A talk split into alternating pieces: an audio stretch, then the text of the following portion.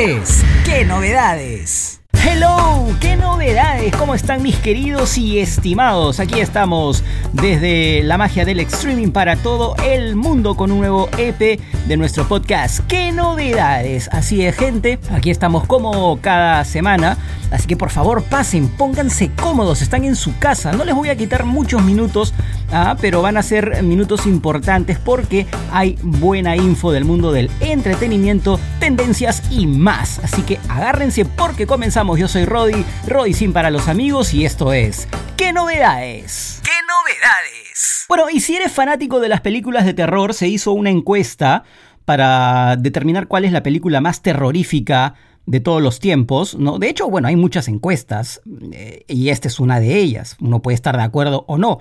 Pero bueno, dicen que Siniestro es la película más terrorífica de la historia de acuerdo a este nuevo estudio. Así es, nada menos. Esta película eh, ha cobrado notoriedad ya que ha mm, realmente asustado a los miembros de un estudio, de una encuesta que se hizo. Y bueno, Siniestro, la película protagonizada por Eran Haunk en el 2012 y dirigida por Scott Derrickson, ¿no? que bueno, la historia llega gracias a Forbes, quienes exponen la investigación proveniente del experimento Science of Scare, nada menos, que pone a 50 personas a través de 120 horas de películas de terror. Cada una de estas personas ha estado equipada con un monitor de frecuencia cardíaca para medir qué películas hicieron que su sangre bombeara más para encontrar la película de terror más terrorífica. Y bueno, la reina absoluta del espanto ha sido la mencionada. ¿No? Bueno, para el estudio a cada miembro de la audiencia de pruebas se le colocó un monitor de frecuencia cardíaca para ver cuánto en promedio su frecuencia cardíaca se elevó por encima de la frecuencia cardíaca en reposo durante una película. Todos los datos se promediaron para cada película y una película se destacó como la más terrorífica. Así que bueno, ahí está la que hemos mencionado. Siniestro produjo los mejores resultados con una frecuencia cardíaca promedio de 86 IPM. Durante la película aumentó del 32%, así es, desde una frecuencia en reposo de 65 IPM, la que era en promedio para los miembros del estudio en reposo. Sus terroríficos saltos también produjeron un pico de 131 BPM increíble. Sin embargo, no fue la única que llamó la atención durante el estudio porque también lo hizo La Noche del Demonio con un pico que provocó que los latidos por minuto de los participantes en promedio subiera a 133 latidos por minuto. Así que bueno, ahí está lo que ha publicado este reciente estudio. ¿Están de acuerdo ustedes? Bueno, para mí la más terrorífica ha sido El Exorcista hasta el día de hoy, ¿no? Excepto ya, bueno, la parte cuando la, la cabeza gira en su momento daba miedo, pero ahora no, ahora no tanto. Quitando esa escena, me parece que sí sigue siendo una de las más terroríficas a gusto personal.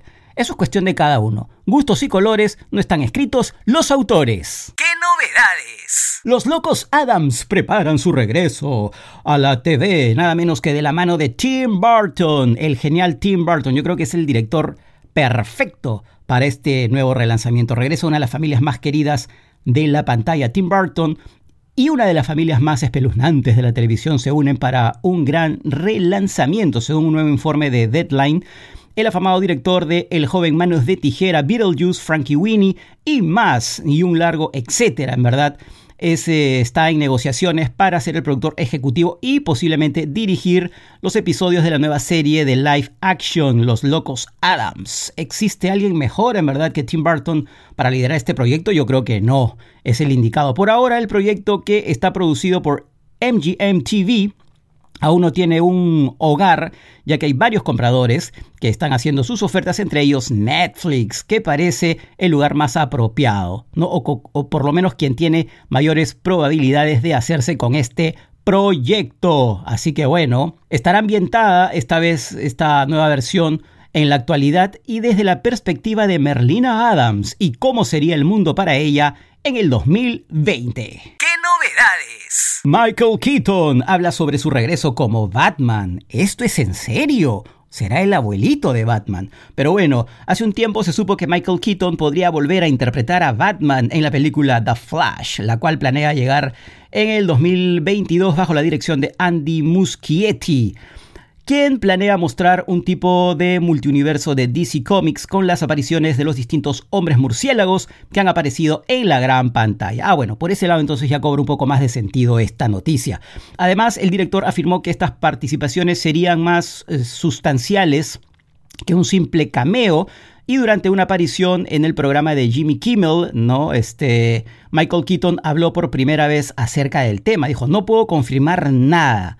Eh, luego hablaron acerca de su participación en Spider-Man 3, lo que llevó a Michael Keaton nuevamente a tocar el tema de The Flash y su regreso como Batman. Entonces él dijo, estamos teniendo discusiones, como dicen, como se comenta por ahí, estamos hablando de eso, veremos si se concreta. Finalmente Keaton dijo que él era el mejor Batman de todos los tiempos. ¿ah? ¿Qué opinan ustedes? ¿Qué opinan? Probablemente lo dijo así como que a manera de broma. Y bueno, la película The Flash se estrenará el 4 de noviembre del 2022. ¡Qué novedades! Y la siguiente noticia, tendencia además, tiene que ver con el mundo del deporte. Neymar, el astro brasileño, destrona a Leo Messi y a Cristiano Ronaldo como el jugador mejor pagado por temas de publicidad. ¿no? El jugador mejor pagado del mundo tras su acuerdo con Puma nada menos supera el contrato de Leo Messi con Adidas y el de Cristiano con Nike. Nada menos el nuevo contrato de Neymar con Puma le permite suitarse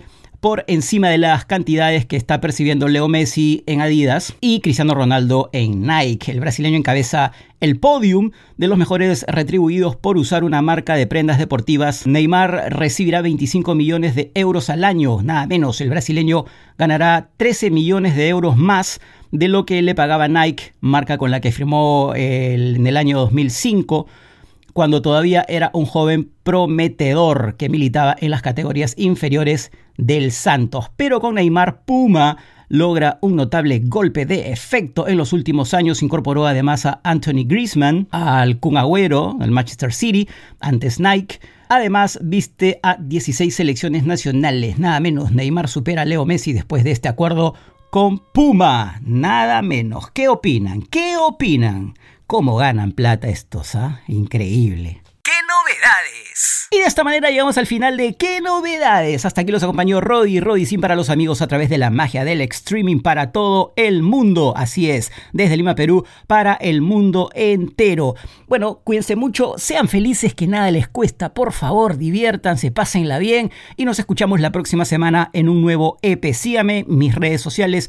Estoy como arroba Sin en el Twitter y también en el Instagram. Pásenla súper chévere y será conmigo hasta la próxima semana. Hasta aquí, ¿qué novedades? ¡Show! Esto fue ¿Qué novedades? Nos escuchamos en el próximo capítulo.